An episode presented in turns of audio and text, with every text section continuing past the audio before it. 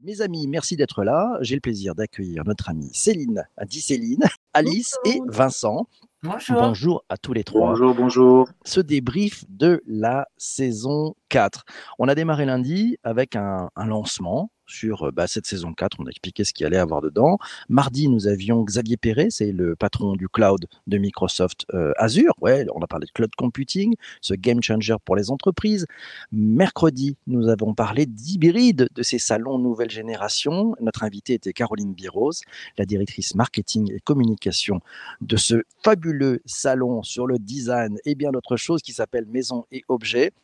Et puis hier, jeudi, nous avions la transformation du modèle de la chasse de tête avec Jacques Froissant, le président et fondateur du cabinet de recrutement Altaïd. Alors, question pour tous les trois. Euh, ah on va, va, pas commencer par les filles, on va commencer par les garçons, ça change. Vincent, qu'est-ce que tu as pensé de cette semaine? Eh bien, euh, moi, j'ai tout aimé cette semaine. Euh, je l'ai trouvé, euh, je trouvé très intéressante parce que, alors déjà, on était dans le cœur de, de la, de la ligne éditoriale de cette année, c'est-à-dire la transformation globalement des entreprises, des modèles, du monde, des sociétés, etc. Donc là, on est en plein dedans avec le cloud et, tout ce qui se passe euh, pour pouvoir euh, changer la manière dont les entreprises gèrent leurs data, leurs informations, leurs flux, etc. Donc ça, euh, je pourrais revenir tout à l'heure, mais j'ai voilà, des trucs passionnants. Après les salons, bah, changement de modèle, j'ai trouvé, c'est Caroline, c'est ça, assez assez intéressant et intelligent la manière dont on transformer un salon en hybride et lui donner finalement un temps long sur, euh, sur toute l'année, voire enfin sur plusieurs mois, voire sur toute l'année. Et puis après le sur le recrutement, alors j'ai eu un petit peu moins de surprise parce que euh, mais voilà parce que peut-être je connais peut-être un peu différemment aussi, mais euh, en tout cas je trouvais intelligent la manière dont Jacques fait son sourcing et, et la rapidité qu'on arrive à gagner aujourd'hui dans la dans voilà dans, dans, ce recrutement sans a priori perdre en qualité. Euh, et, donc voilà, moi en fait j'ai tout aimé. J'ai tout aimé. Magnifique, c'est bonne synthèse. Je passe maintenant le micro à notre amie Alice. Oui, bah, moi aussi, un peu comme Vincent, j'ai trouvé euh, que les sujets de la semaine étaient vraiment intéressants et euh, c'est vrai que c'était tout à fait dans nos thématiques et en plus d'avoir à chaque fois, que ce soit porté par un spécialiste, d'avoir vraiment un regard d'un pro sur sa thématique.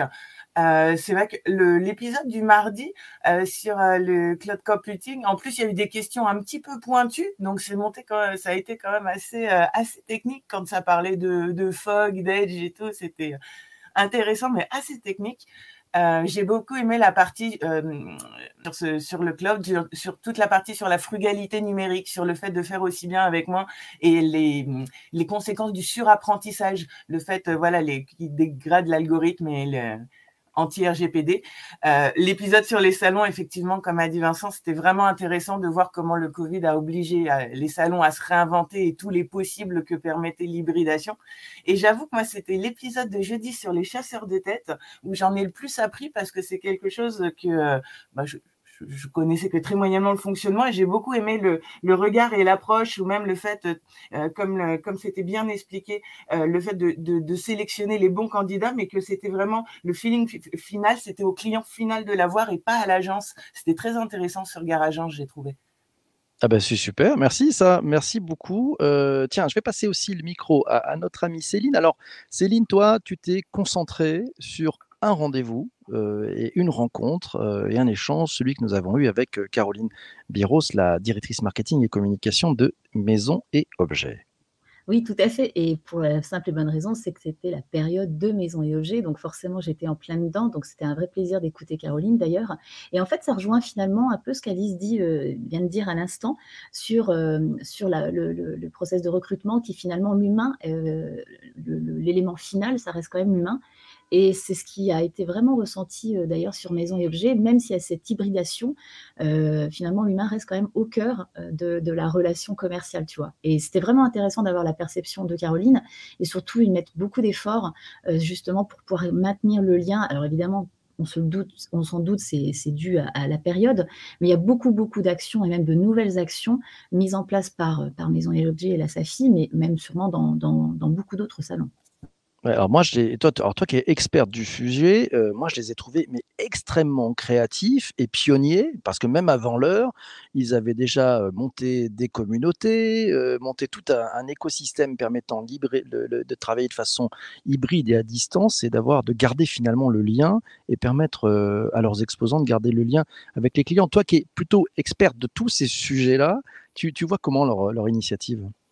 Alors c'est vrai que, comme elle le précisait euh, Caroline, MOM, il existe depuis longtemps en fait, bien avant euh, la période du Covid. Et je pense que ça avait du mal à prendre, euh, surtout pour le côté détaillant, faut reconnaître. Autant les fabricants arrivaient plus facilement, puis bah, c'est quand c'est nouveau, quand c'est une nouvelle plateforme et que je pense certaines entreprises n'étaient pas encore du fait de cette transformation numérique, c'était voilà, ça vivotait un petit peu, c'est ma perception, hein, mais mais ça ça a augmenté évidemment euh, leur, fréquentation sur, le site de même. Mais alors là, pendant la Covid, ça a été un bel outil. Nous, je sais qu'avec la CAT et, d'autres filières, on avait organisé, euh, notamment ces Français-là avaient organisé un, un, super webinaire où ils avaient mis en avant toutes, toutes ces genres de plateformes qui permettent de garder le lien entre fabricants et distributeurs et c'est là tout le sujet quand même, c'est la distribution qui des fois est encore un peu frileuse sur ce genre d'outils. Mais ça va dans le bon sens. Et, euh, là, tu vois qu'ils développent vraiment plein d'autres outils, notamment le fameux Netflix euh, euh, des, conférences, que ça soit inspirationnel, sur des tendances, sur des, des façons de faire. Et ça, je trouve ça va vraiment dans le bon sens en fait moi, je les ai trouvés, euh, finalement, tous nos invités euh, extrêmement. Enfin, c'est intéressant de, finalement d'aller sur cette transformation des modèles. Donc, ça coche la case. Je pense que ce que l'on fait a de l'intérêt. Voilà, ça c'était pour notre auto-promo. Mais, mais c'est, mais c'est vrai qu'on apprend beaucoup de choses aussi sur le comment ils font ça, comment ils font cette transformation. C'est, c'est pas simple. Ce que, ce que, ce que nous expliquait euh, Caroline Biros, c'est finalement ici, il y a une transformation pour les exposants de la façon de choisir leur salon de, travailler la relation, d'investir aussi sur des contenus d'un type euh, différent, de faire des vidéos, d'avoir un service de relation client qui est à distance aussi pour pouvoir répondre en fait aux, questions des, visiteurs.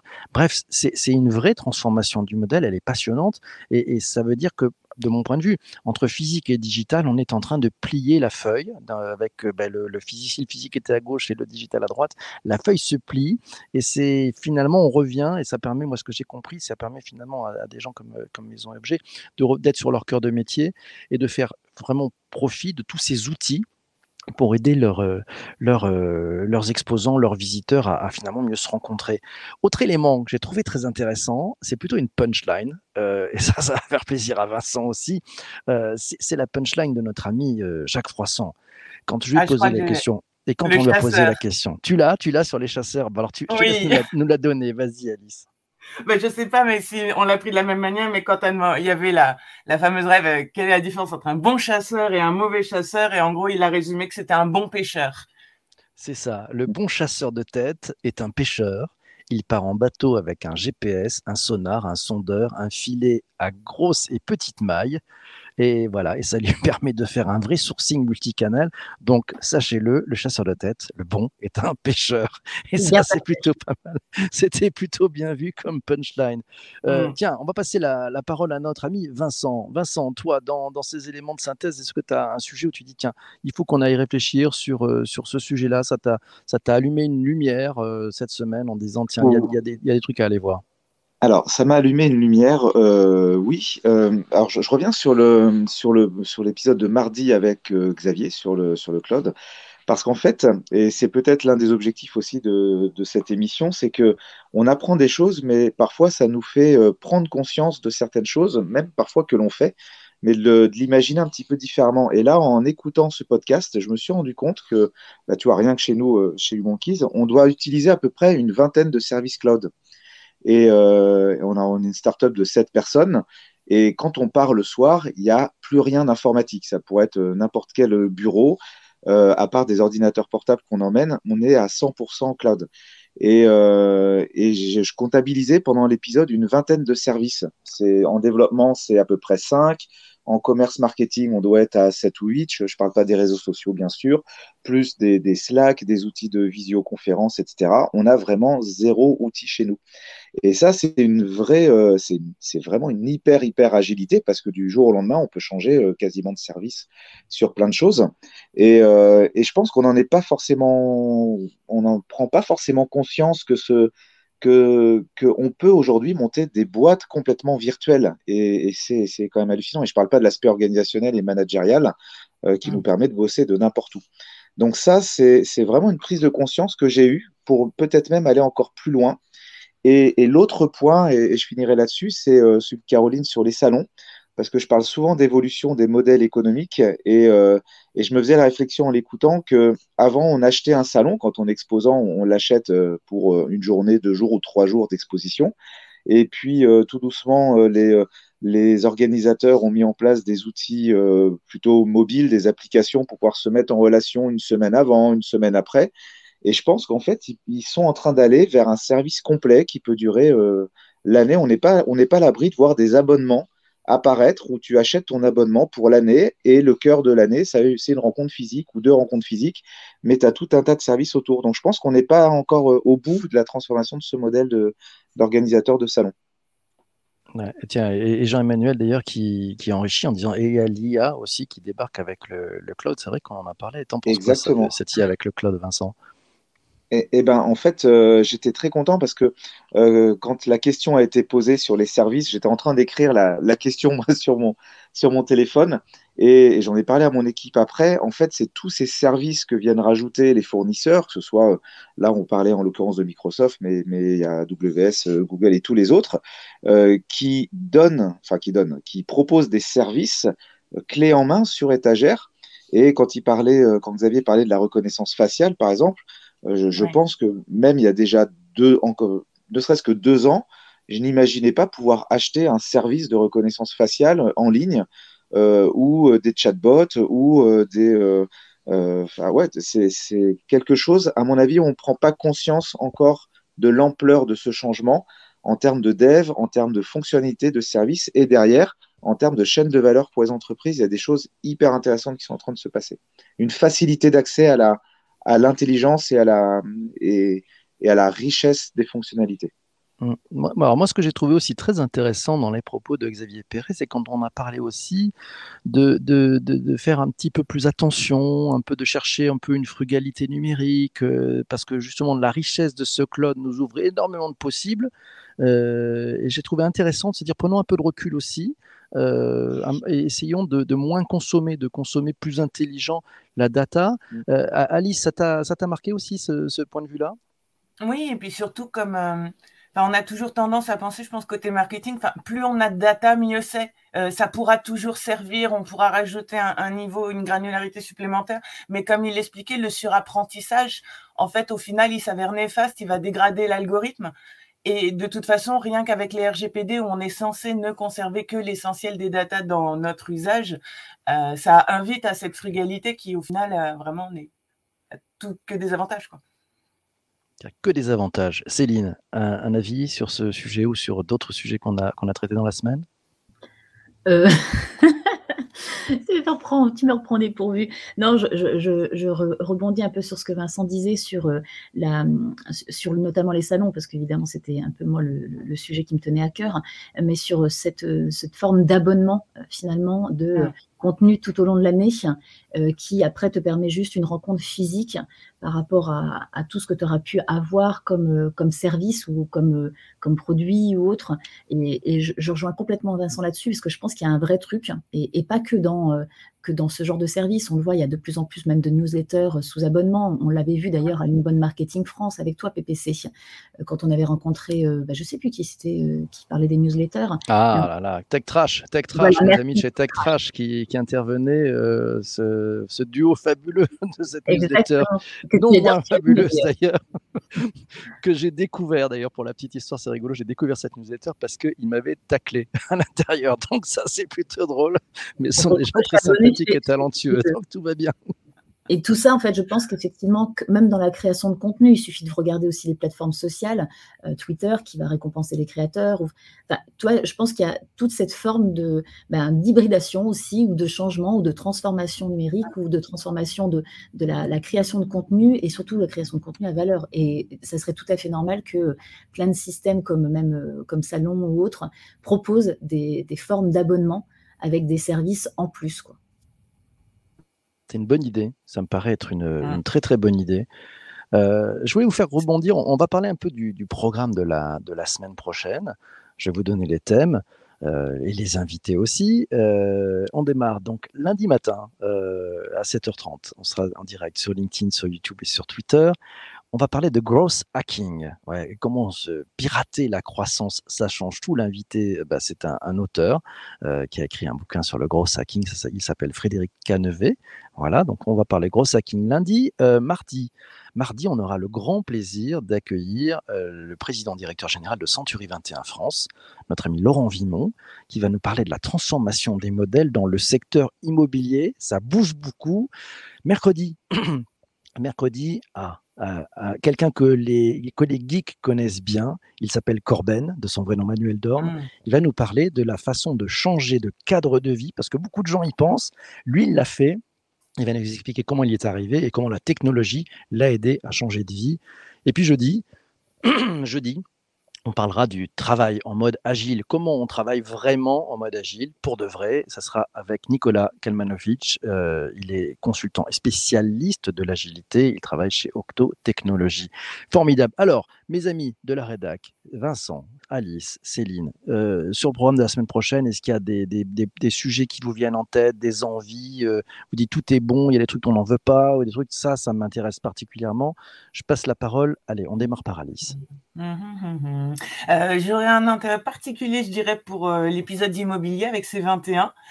parce que la thématique m'intéresse, mais c'est vrai que la semaine, est, la semaine est riche, même avec ah non, oui, je vais. Même l'épisode avec Frank Cadway, c'est sur quelle thématique lundi? euh, Lundi, on est sur le gross hacking. Donc en fait, comment on fait pour pirater la croissance en fait? Est-ce que et, le faire correctement pour pas non plus aliéner le futur? Donc ça va être intéressant. Non, ça va être intéressant. Puis des beaux invités. Ouais, on essaye, on essaye. Merci à la rédac pour le coup de main. Fabuleux. Céline, allez, sur ces différents sujets, le gros hacking, l'immobilier, euh, changer de cadre de vie aussi, et puis travailler en mode agile. Bah, franchement, euh, comme le précisait Alice, il y a effectivement plein de sujets euh, hyper intéressants. Alors évidemment, euh, dans la team room PPC, je pense qu'il y a beaucoup de sujets qui vont intéresser plus certains que d'autres. je pense, pour, ma part, ce qui m'intéresse, c'est bah, Fred sur le cross-hacking, parce que c'est un sujet qui, m'intéresse particulièrement en ce moment. Et, voir le bon côté du cross, pas, forcément le, mauvais côté, parce qu'on a toujours une mauvaise image de, bah, de, cette méthode. après, c'est vrai qu'il y a un truc qui m'intéresse m'intéresse, mais euh, pas forcément pour moi, mais juste pour ma connaissance personnelle, sur l'immobilier, parce que j'ai découvert récemment un, compte TikTok hein, euh, qui, accompagne, mais TikTok et Insta, qui accompagne euh, les, les, gens sur les réseaux sociaux, mais spécifiquement sur la niche de l'immobilier, et je trouve qu'elle fait ça super bien. ça sera peut-être l'occasion de, mettre en avant ce compte-là. Et, et puis, bah, la métaverse, là, je pense que Laura va être à fond dedans. ouais, la métaverse m'intéresse aussi beaucoup en ce moment.